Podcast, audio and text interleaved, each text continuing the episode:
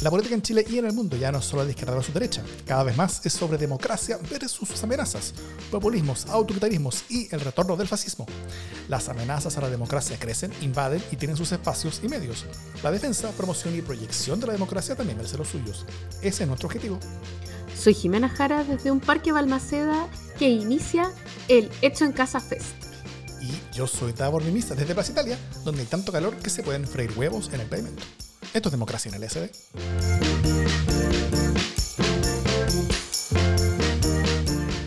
¿Cómo estás, Jimena Jara?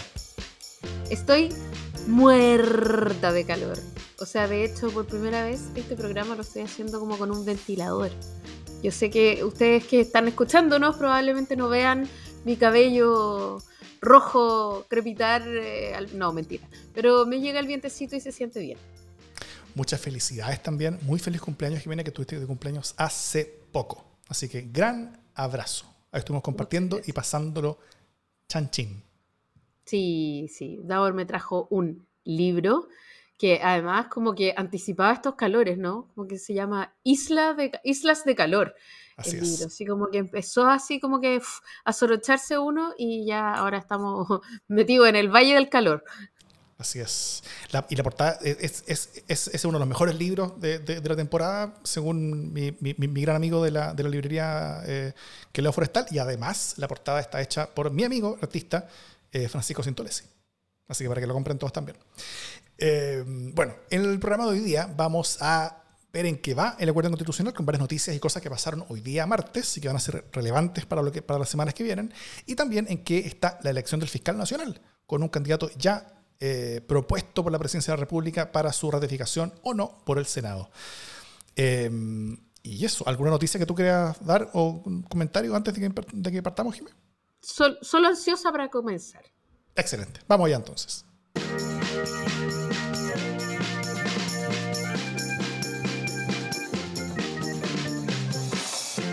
Bueno, hay algunos acuerdos y otras cosas por las que no se ha llegado a acuerdo aún. Así va el acuerdo constitucional, o el camino hacia el acuerdo constitucional en el Congreso para escribir un nuevo texto. Primero la idea era tener un acuerdo lo antes posible, ¿no es cierto? Eh, después del plebiscito de septiembre. Luego la idea era tenerlo en octubre. Luego la idea era tenerlo en noviembre. Ahora ya está claro que en noviembre no, no lo va a tener, así que eh, algunos hablan del acuerdo como regalo de Navidad y Año Nuevo. Eh, tal vez quienes creen fervientemente en ello también creen en el viejito pascuero. Eh, el cual para todos los niños y niñas que nos escuchan, que son fanáticos de democracia en el SD, absolutamente existe y absolutamente sabe todo lo que hiciste de bueno y de malo este año y tus regalos van a ser medidos en esa balanza. Eh, pero bueno, entre los acuerdos que, que a los que sí se ha llegado hasta ahora están las 12 bases del proceso, las que se llegaron como borrador a mediados de octubre, eh, hasta donde y hasta donde entendemos se mantienen más o menos vigentes hoy día, tácitamente vigentes al menos. Eh, más recientemente el acuerdo sobre el organismo árbitro de posibles discrepancias, que sería un órgano técnico y paritario de 14 personas, se supone, propuestas por la Cámara y ratificadas por el Senado. Esas personas estarían para salvar las diferencias que ocurran en... No tenemos idea, porque lo que falta es todo lo demás, que es básicamente todo. Eh, no, porque no tenemos idea en qué, eh, quién va a escribir la constitución ni cómo va a ser elegido. Básicamente esa cosa. Para eso habían dos opciones hasta ahora, o, dos propuestas más o menos. La oposición quería eh, eh, hacer un, reflejo del Senado, básicamente. No innovar el sistema electoral, sino que simplemente copiar el sistema electoral del Senado y tener un cuerpo de 50 personas que tuvieran un número de meses limitados para hacer esa pega, tal que fueran elegidos tal como el Senado. El oficialismo junto a la DC esta semana hizo una contrapropuesta más avanzada, con 32 expertos elegidos por el Congreso, que, que hagan un texto preliminar no vinculante, una especie de, de- de insumo inicial, y que luego otro órgano de, eh, de- eh, de- elegido democráticamente de 99 personas, nueve de las cuales serían pues, los originarios, llegarían a un texto final, todo paritario por cierto. Eh, y hoy se sumaron otras dos propuestas oficialmente. Eh, el, el futuro Partido Demócratas insisten en un órgano 100% electo con 60 miembros, aunque no son muy claros en los detalles sobre cómo elegirlos. Y, eh, y lo nuevo que es que Amarillos propuso eh, un consejo redactor elegido íntegramente por el Congreso Nacional, es decir, sin elecciones democráticas para elegir a las personas que, eh, que, que harían una nueva constitución, bajo la premisa de que Chile no quiere nuevas eh, convenciones, dicen los No amarillos. quiere más democracia.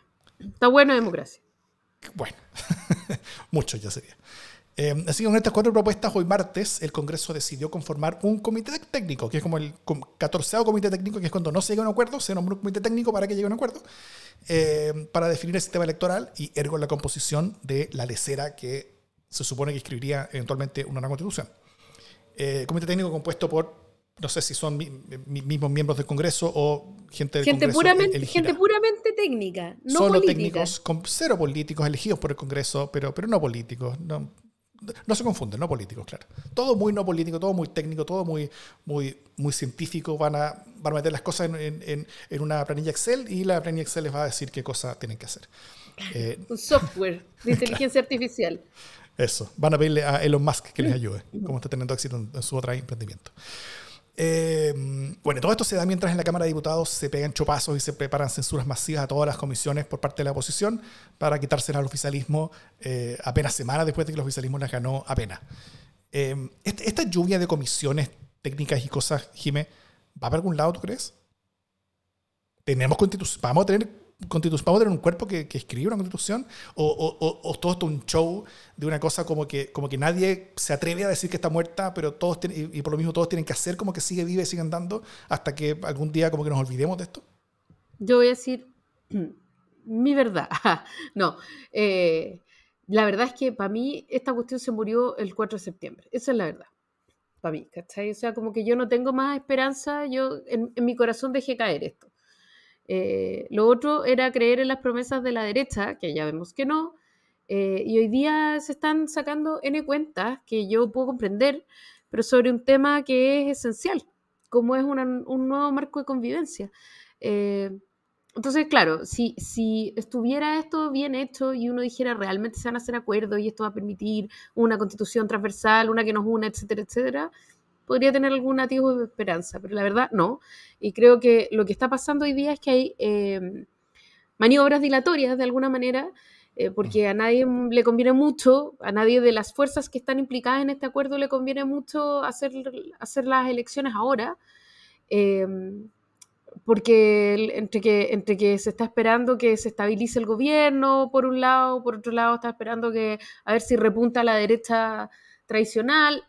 Eh, entonces, esto eh, se parece bastante a una cuestión como de intentar subirse al momento.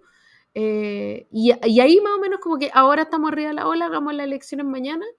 Eh, y, y, la verdad es que además ya están claro, o sea, no está claro por dónde van a zanjar, pero ya sabemos cuáles van a ser los contenidos. O sea, los bordes se metieron hasta el medio, por un lado.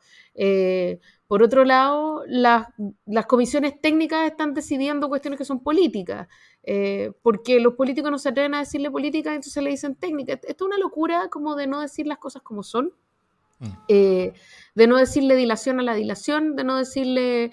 Eh, y, y, de no decir que finalmente hoy día tampoco nadie tiene mucho interés en hacer una, una convención abierta y 100% electa, ¿no?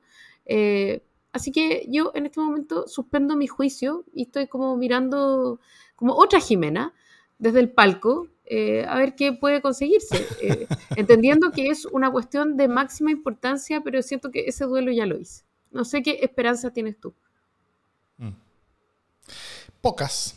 Eh, quizás no, no soy tan hardcore como tú, pero bueno, este, este, esto yo lo dije en un LSD sin censura hace, hace creo que en octubre parece, pero lo repito acá también. Hay, hay, harto pánico, eh, tanto en la oposición, pero sobre todo en el oficialismo, eh, sobre el resultado que podría tener una elección popular de convencionales en el corto o mediano plazo. Por, por, lo que tú bien dices, o sea, hay, hay, expectativas de que a todo el mundo le iría mal, excepto al Partido de la Gente Republicano, eh, que podrían quedar violentamente representados eh, la derecha tradicional podría perder el control de su sector, que sería minoritario, pero sin su control, y el oficialismo quedaría muy relegado. O sea, todo esto sería un, un, una especie como vuelta de mano casi geométrica lo que pasó en la convención anterior. Un reflejo, pero invertido, ¿no es cierto? Eh, pero nadie en la izquierda se, se, se, atreve a, a, reconocer tal cosa, nadie en la derecha tampoco. Eh, y, yo creo que siguen diciendo para afuera cosas bien distintas a las cosas que ellos creen para adentro, todo el mundo. Entonces, el oficialismo, por ejemplo, está aterrado y de la boca para afuera dice una cosa, que quiere una, una convención 100% democráticamente elegida, etcétera, pero de la boca para adentro quiere más o menos lo mismo que dice la oposición, tradicional al menos. Mientras la oposición dice de la boca para afuera una cosa, eh, pero que, que, que, básicamente que siga con las mismas reglas de Congreso, etcétera, eh, pero de, de, de, loca para adentro como que quieren más o menos lo que dicen los republicanos, que es que nada se haga y que todo que, que esté ahí. Eh, los republicanos y el PDG dicen de lo que para afuera que no haya ningún tipo de convención, que no haya ningún tipo de constitución, que, que sigamos como estamos, que esa cuestión ya se terminó, pero para adentro ellos también, yo creo que están bien claros que si hubiera una elección saldrían ganando y estarían felices y sudándose las manos si que hay una elección. Pero ahora pero en verdad quieren una, una convención electa. Sí, pues, claro. Entonces, es como toda una cosa donde nadie dice lo que cree y todos hacen como una especie como de, como, como de juego de títeres, ¿no es cierto? Donde, donde cada uno tiene como las manos metidas como, como, hasta el fondo por debajo de la persona al lado, ¿no es cierto? Como que, eh, como que haciéndole las palabras que, de, de, que está sentado al lado en una, una especie como de círculo de, de, titiritero. Eh, entonces, yo diría que la, que, que la ensalada está bien compleja. Nadie está siendo honesto, nadie está dispuesto a revelar sus su, reales cartas y, nadie está convencido de, un acuerdo que sea viable. Y, y, una complicación más grave todavía, que, que, es lo que también tú, tú, tú dijiste al final, que es que Hoy necesitamos una nueva constitución, porque ya no tenemos constitución. O sea, lo que, tenemos hoy día es una serie de normas de apenas cuatro séptimos que están sujetas a cualquier viento un poquito más fuerte de lo normal en, en una elección legislativa. Eh, nuestra democracia hoy día depende de un hilo mucho más delgado de lo que vendía hace uno, dos años, tres años, cuatro, cinco años atrás. Cualquier presidente con apoyo legislativo relevante puede decretarse reelegible, puede designar ministros de la Corte Suprema, puede reformular cómo se vota en Chile o quién cuenta los votos, puede decretarse emperador, puede decretarse sumo pontífice, lo que quiera. O sea, poder total con cuatro séptimos del Congreso. Eh, y eso nos deja en una situación extraordinariamente frágil. Todo esto se supone que se hizo para facilitar que hubiera un acuerdo.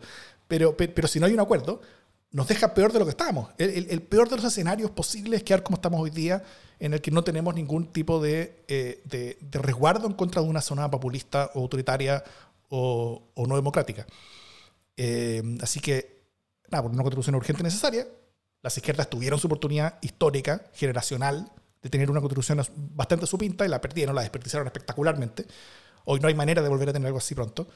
Así que si una constitución democrática y más favorable a la, derecha es lo único que se puede tener hoy en día, yo creo que todas las personas que quieren democracia en Chile debieran estar empujando eso y debieran estar aceptando que es el escenario y debieran estar súper claras eh, sabiendo eh, todo lo que se va a tener que ceder para, para, llegar a eso que ya sería un logro eh, fundamental para cómo estamos hoy día. a diferencia del otro noviembre, digamos, del noviembre del 2015, va del noviembre del 2015, de noviembre del 2019, que yo estaba súper emocionada, como comiendo soufflé de maní mientras se firmaba el acuerdo, mm. el 15 de noviembre. Eh, este noviembre la verdad es que estoy bastante más escéptica respecto de la buena voluntad y también porque este tipo eh, de, cosas de buena voluntad no existen si es que no hay un nivel de presión. Yo no quiero decir de violencia, ¿cachai? Pero había una, había una presión importante por parte de la ciudadanía. Hoy día la presión está en otro lado. Eh, el foco ciudadano está en otras cosas. Entonces, no habiendo esa presión, la verdad es que se están tomando todo el tiempo. O sea, ya en las entrevistas, eh, las respuestas de la derecha son como, no, pero es que ¿para qué nos vamos a apurar? Queremos que esto salga bien. Ya bueno, esto es como la semana que viene sí que empiezo mi tesis, ¿no? ¿Para qué me voy a apurar? Quiero que esta cuestión salga bien. Entonces, eso podría demorarse eternamente, podría alargarse como un poema dedicado al mar, eh, y yo creo que eso es exactamente lo que va a pasar. Mm. Hoy... Em, yo tiendo a creer de que, de que efectivamente no hay presión, no hay, no hay eh, de, la ciudadanía porque no hay, no hay como fuerza, pero sí hay, sí, hay sentido de importancia. O sea, eso, eso eh, eh, es algo que, que, yo creo que, que es relevante. ayer, por ejemplo, o, hoy día creo una tercera en la, columna que hace Javier Sajuria en cuando, él, él, habló sobre lo notable que era que se mantuviera la importancia para la ciudadanía al menos en, las encuestas, ¿no es cierto? Que la gran mayoría sigue diciendo que tener una constitución es algo importante y debiera ser pronto. Ahora, eh,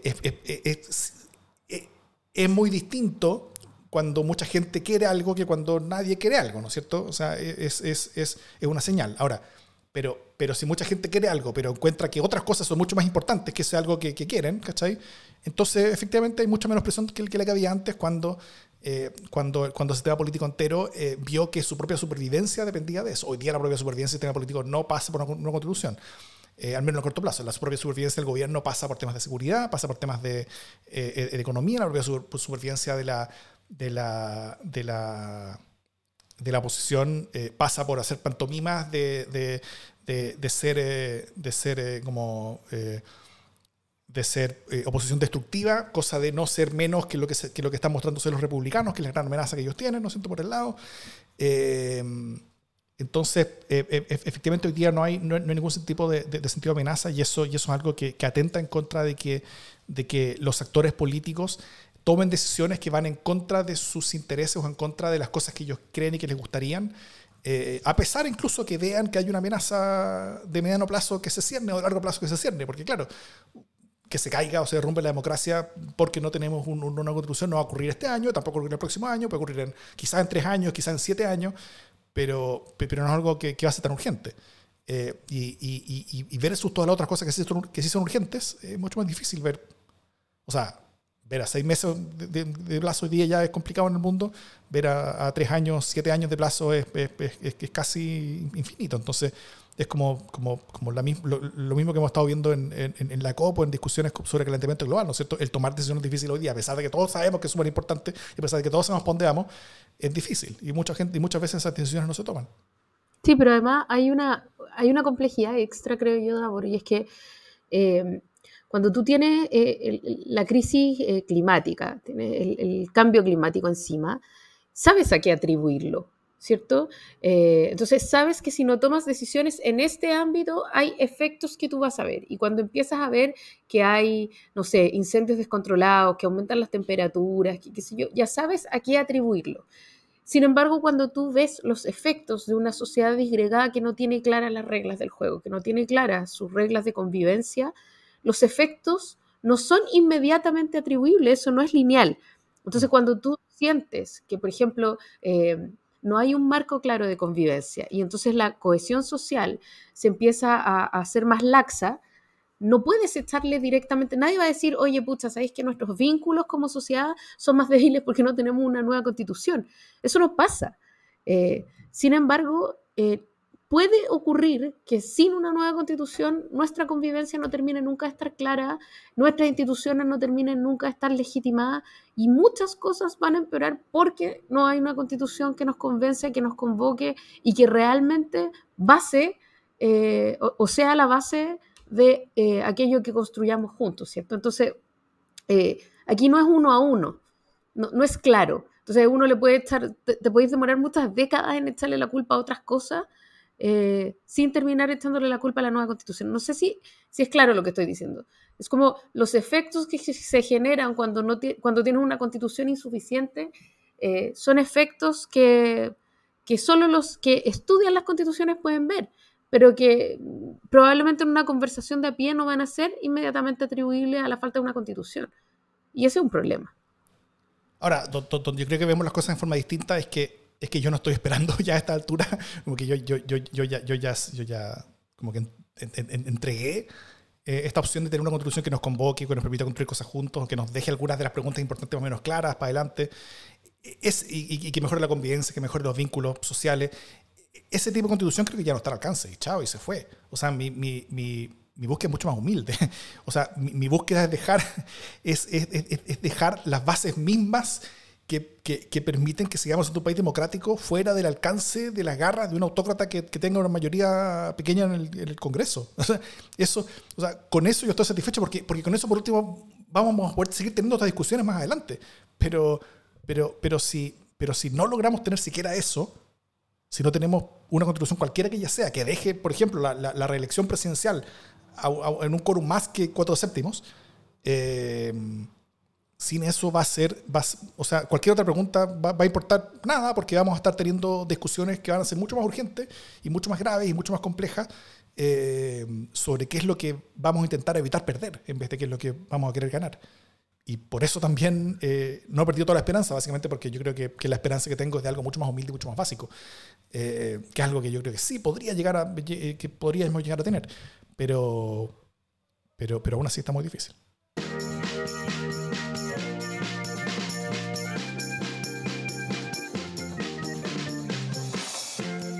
Bueno, y, algo que, al parecer va a suceder en el hecho en Casa Fest es que vamos a ver unos caracoles montados arriba de unas hormigas sobre unos huevos fritos gigantes que ahora están todos gritando, todos exigiendo que van a querer el pastelazo de la semana.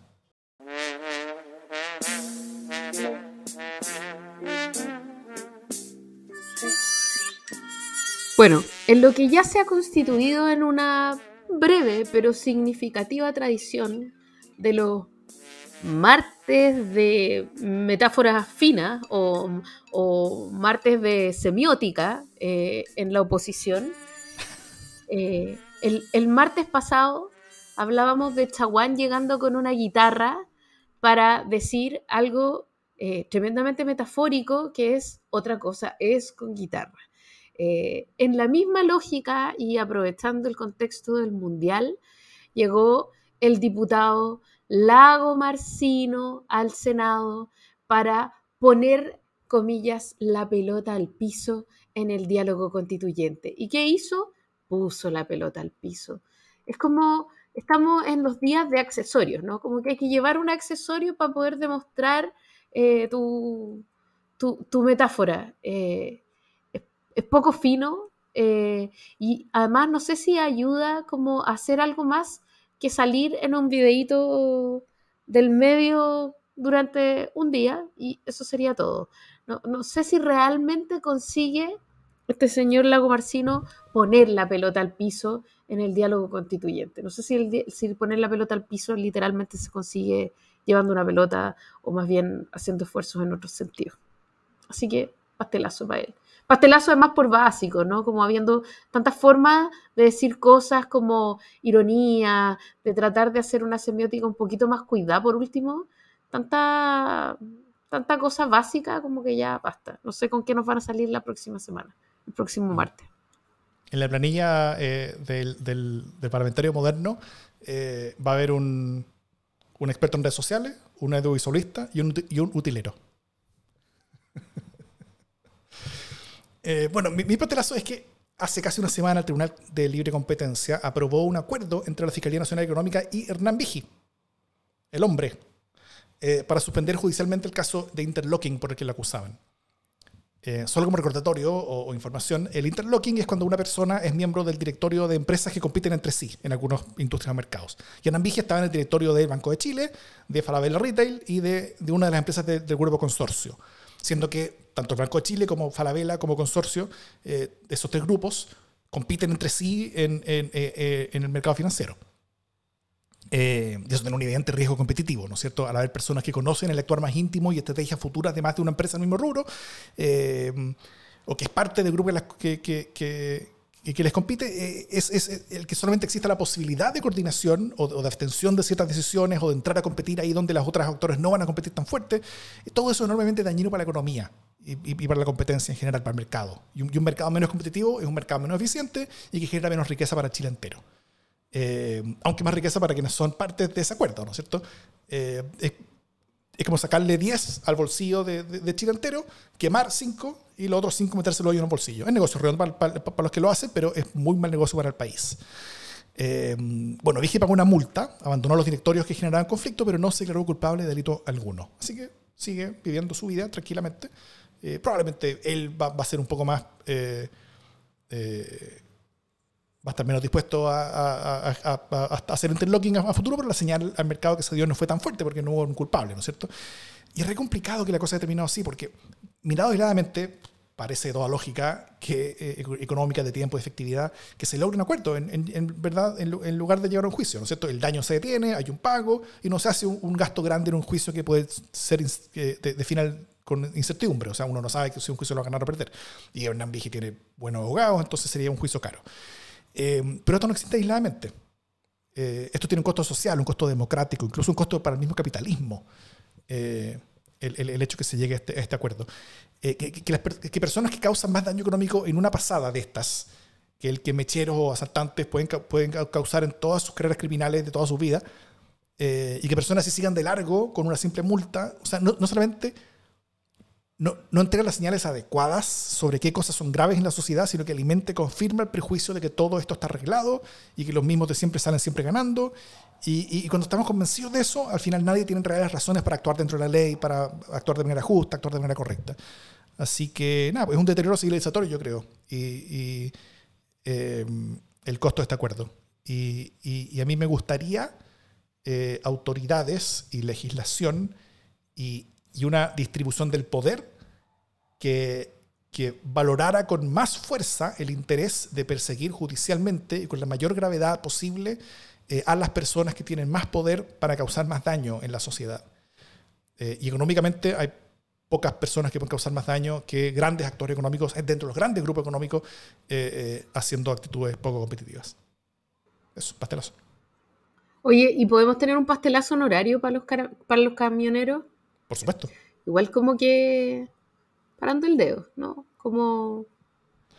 Ahora, hicieron como que iban a, iban a parar y pasaron por caja. O sea, el, gobierno les pasó un, acuerdo que, que, que, que, es yo creo que incluso más dadivoso y entreguista que, lo que el gobierno pasado les, les entregó después de no sé cuántas semanas de movilización. Pero dijeron que iban a seguir en movilización porque igual no están contentos. Em, en fin, camioneros. Camioneros are gonna camionar.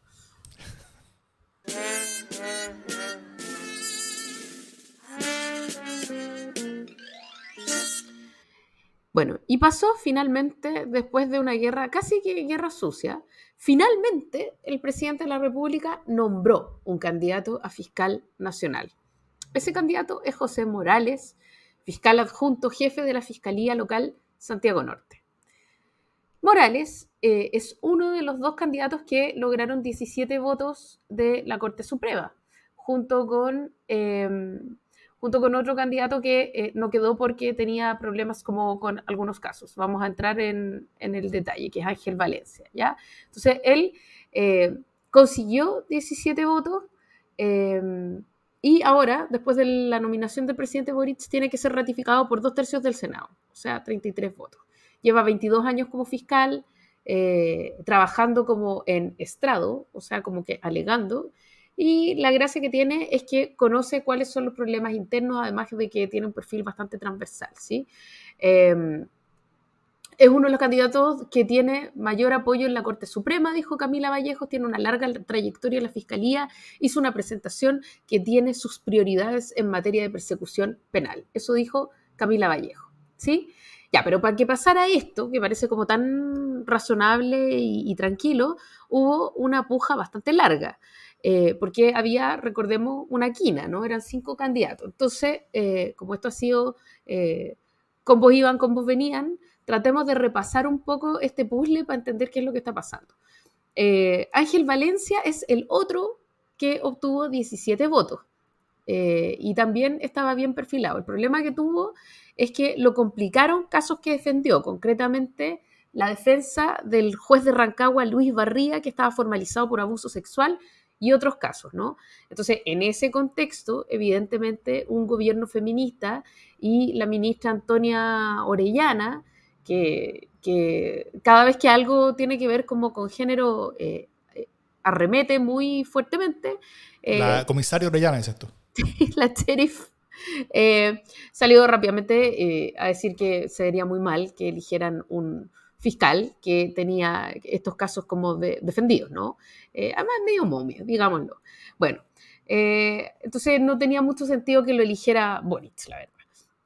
Luego, la candidata, como de un inicio del gobierno, candidata entre comillas, porque la candidata del oficialismo, que ya por supuesto no me acuerdo el nombre, algún momento lo supe, obtuvo dos votos, o sea que a nadie, ¿no? Y eso habla además de la capacidad, capacidad entre comillas también, de eh, cabildear que tiene el Ministerio de Justicia, porque, o sea, cuando, cuando un gobierno tiene un candidato, lo posiciona, habla, en fin, ya nada de eso pasó, su candidata quedó como con dos votos, eh, y entonces, en ausencia de esta candidata que era como la suya, eh, Marta, Herrera era, Herrera era una posibilidad, obtuvo nueve votos, era la única mujer, eso le abría camino, pero a la vez era vista como la continuadora de Abbott, y eso era algo que le cerraba puertas porque en verdad eh, como que la idea era descontinuar a Abbott y generar un, giro en la fiscalía, en el Ministerio Público, que además está pero ya en la cuerera en la opinión pública, ¿no? O sea, como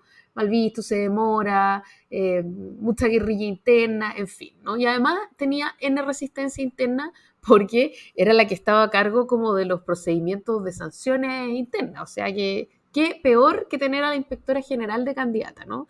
Eh, y además que era difícil que obtuviera dos tercios en el Senado. Entonces tampoco era la mejor candidata. Carlos Palma, eh, er, que era muy cercano a las policías, ¿no? Era como el candidato un poco de, los ratis, y eso lo hacía el favorito de muchos. Eh, de hecho, salieron algunos, algunos reportajes, algunas crónicas diciendo que era el favorito, pero era una complicación también, que era como, sí, bacán la persecución penal, pero también no se supone que el fiscal nacional y las policías sean uno. Como que eso es un poco complejo.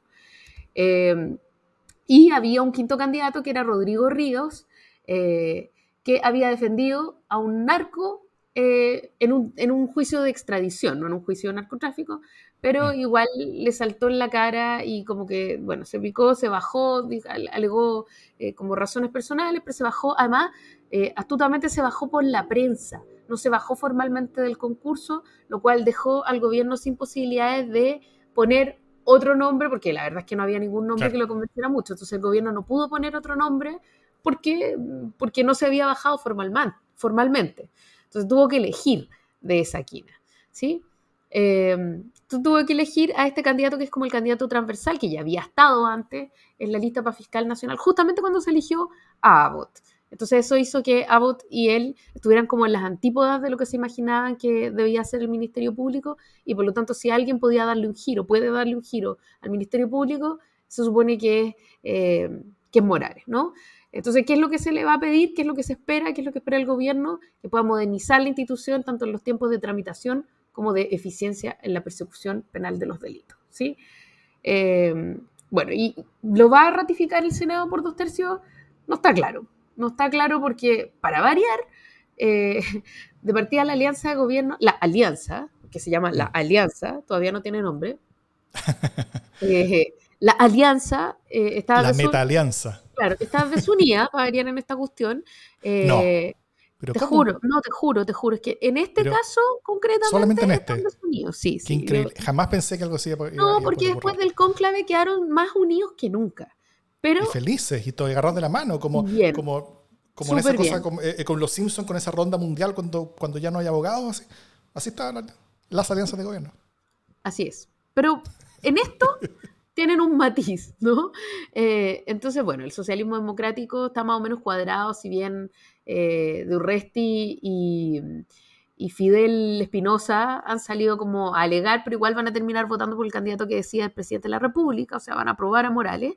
Eh, a de dignidad, por supuesto, está en una pausa reflexiva y todavía no, saben qué mierda van a hacer.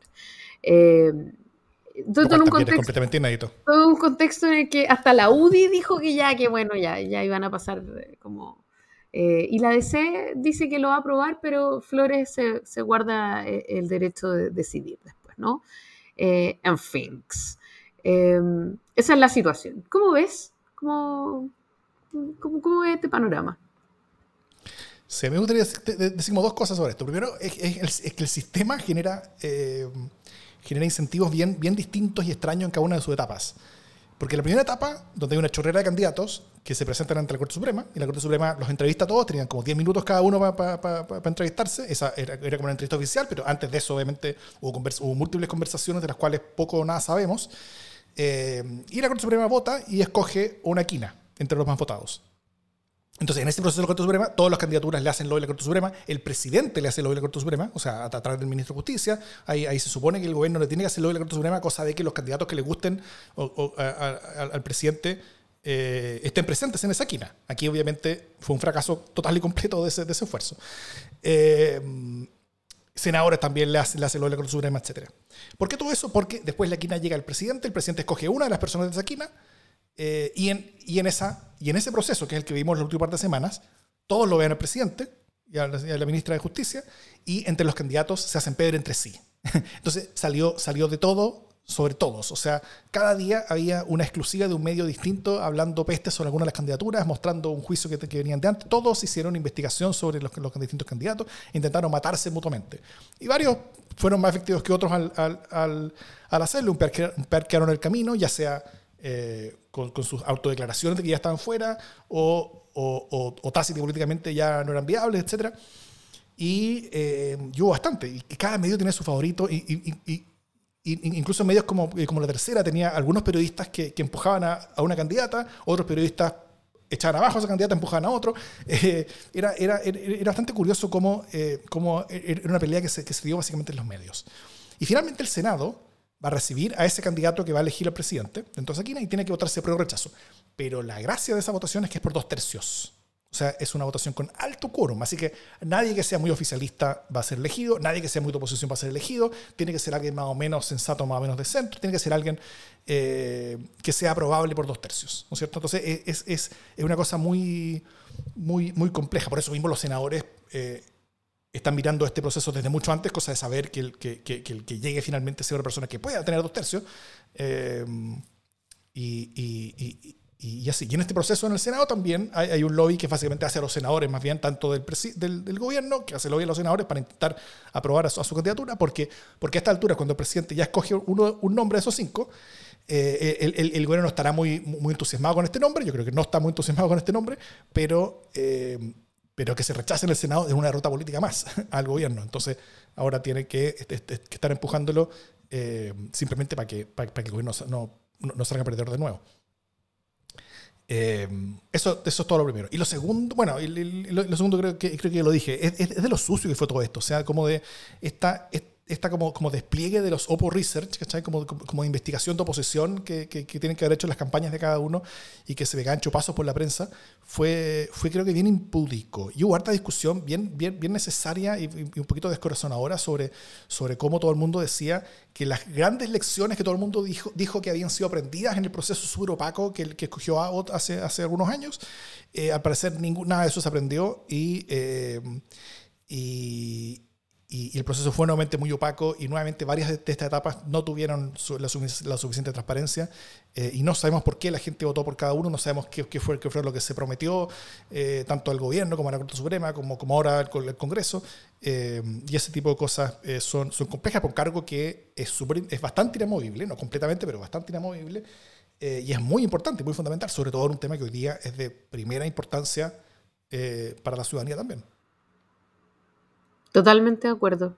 O sea, es una pega que hoy día está eh, un poco en el foco en la idea de, la reivindicación de instituciones, eh, pero también porque ha estado, eh, como decía yo, en la cuerera de la fe pública. O sea, como que en el fondo necesita una reestructuración.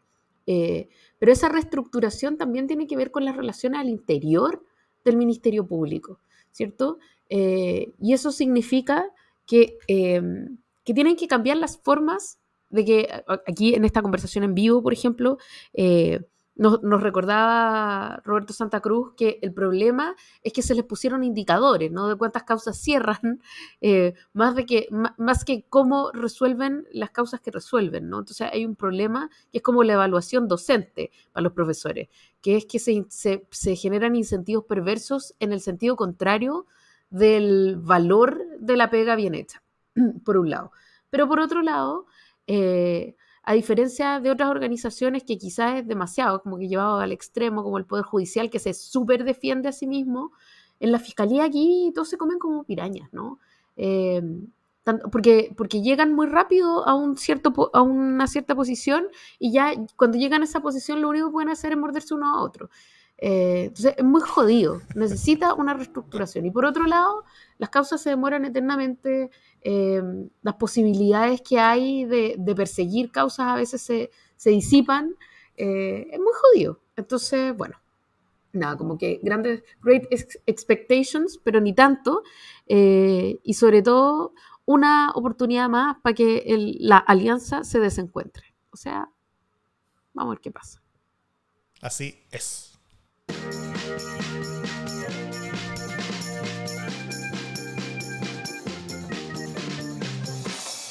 Las buenas noticias.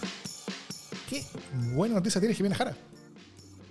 Mi buena noticia tiene que ver con el festival hecho en casa, eh, que yo mencioné al principio de, esta, de, este podcast, eh, porque no solo porque es entretenido, porque se retoma una tradición que durante dos años no se hizo por la pandemia, que representa de alguna manera como retomar una cierta normalidad cultural, que yo creo que eso es una súper buena noticia. O sea, el fin de los aforos y la vuelta a los conciertos, eh, al teatro, a los museos, a las galerías sin aforo, eh, es una gran noticia.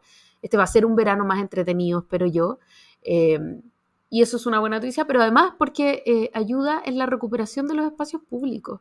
O sea, los espacios públicos en Santiago hoy día están tan tristes eh, desmejorado. Estamos hablando del Parque Balmaceda que está eh, como en plena zona cero eh, y que ahora va a albergar por unos días obras colectivas que van a traer gente a mirarlo, a habitarlo, que, van a poder sentirse de nuevo en casa, en parques que han estado además llenos de, de carpas, que han estado como albergando otro tipo de realidades eh, y por lo tanto me parece que como que retomar esta tradición significa muchas cosas.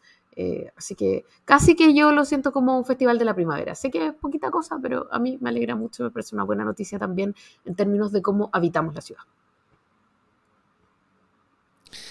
Eh, muy bien, muy bien. Em, y a mí me gustaría poner de buena noticia la valentía y tenacidad que están demostrando, o sea, no solamente mujeres, sino que ya a esta altura todas las fuerzas con alguna intención opositora en Irán, donde la protesta masiva ya lleva más de un mes eh, y se está haciendo mucho más generalizada y mucho más fuerte. Es, difícil decir que todo esto sea una buena noticia porque, porque, porque hay, represión muy dura, muy fuerte, que está aumentando en los últimos días, eh, pero, pero, pero creo que la, que la tenacidad y la fuerza con la que los opositores que quieren un régimen distinto, que quieren otra forma de vivir, que quieren que quieren más libertades en sus vidas eh, que las que les entrega la, la durísima teocracia local, eh, tengan o no éxito, es bien esperanzador sobre la voluntad humana eh, y, deseo de superación. Y, y, un ejemplo, creo, para todos nosotros, que, que incluso en, en, lugares difíciles y, momentos donde, donde en verdad la gente se juega mucho, las cosas se pueden lograr. Tal vez no se logren ahora, está, está, está por verse, pero, pero, pero es como se logran al final, cuando, cuando las cosas están tan, tan oscuras como, como, como han estado por décadas ya en, en, ese país. Así que nada más que admiración por todo ese pueblo que se moviliza y que, y que por ejemplo, eh, hoy día el, o, ayer, no, me acuerdo cuándo fue, el mismo equipo de fútbol de Irán eh, no cantó su himno nacional y después en la conferencia de prensa el capitán eh, básicamente le dedicó su participación en el Mundial a las personas que están luchando y que están manifestándose. Eh, y que ellos quieren ganar no por el gobierno de Irán, sino que quieren ganar por el pueblo de Irán, que hoy día se está movilizando. Así que, nada, pues es, todo bonito y todo esperanzador. ojalá que el resultado también lo sea. Ojalá lo sea. Dicho eso, esto es democracia en el ESD.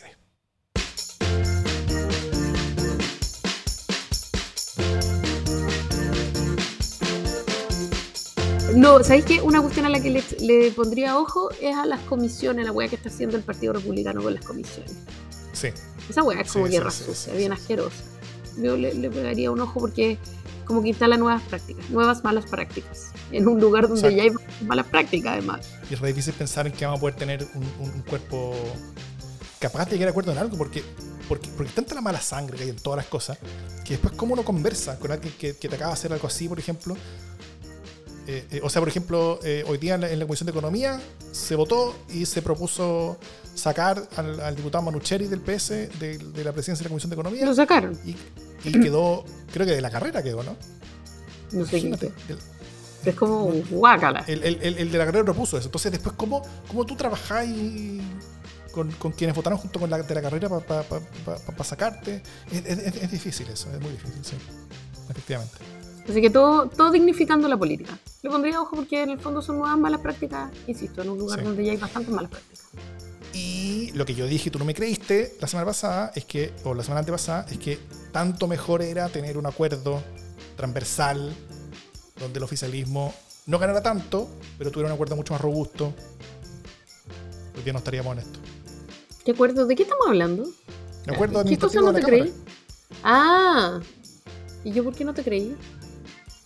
Debo haber estado drogada. Estaba sumamente enfermo.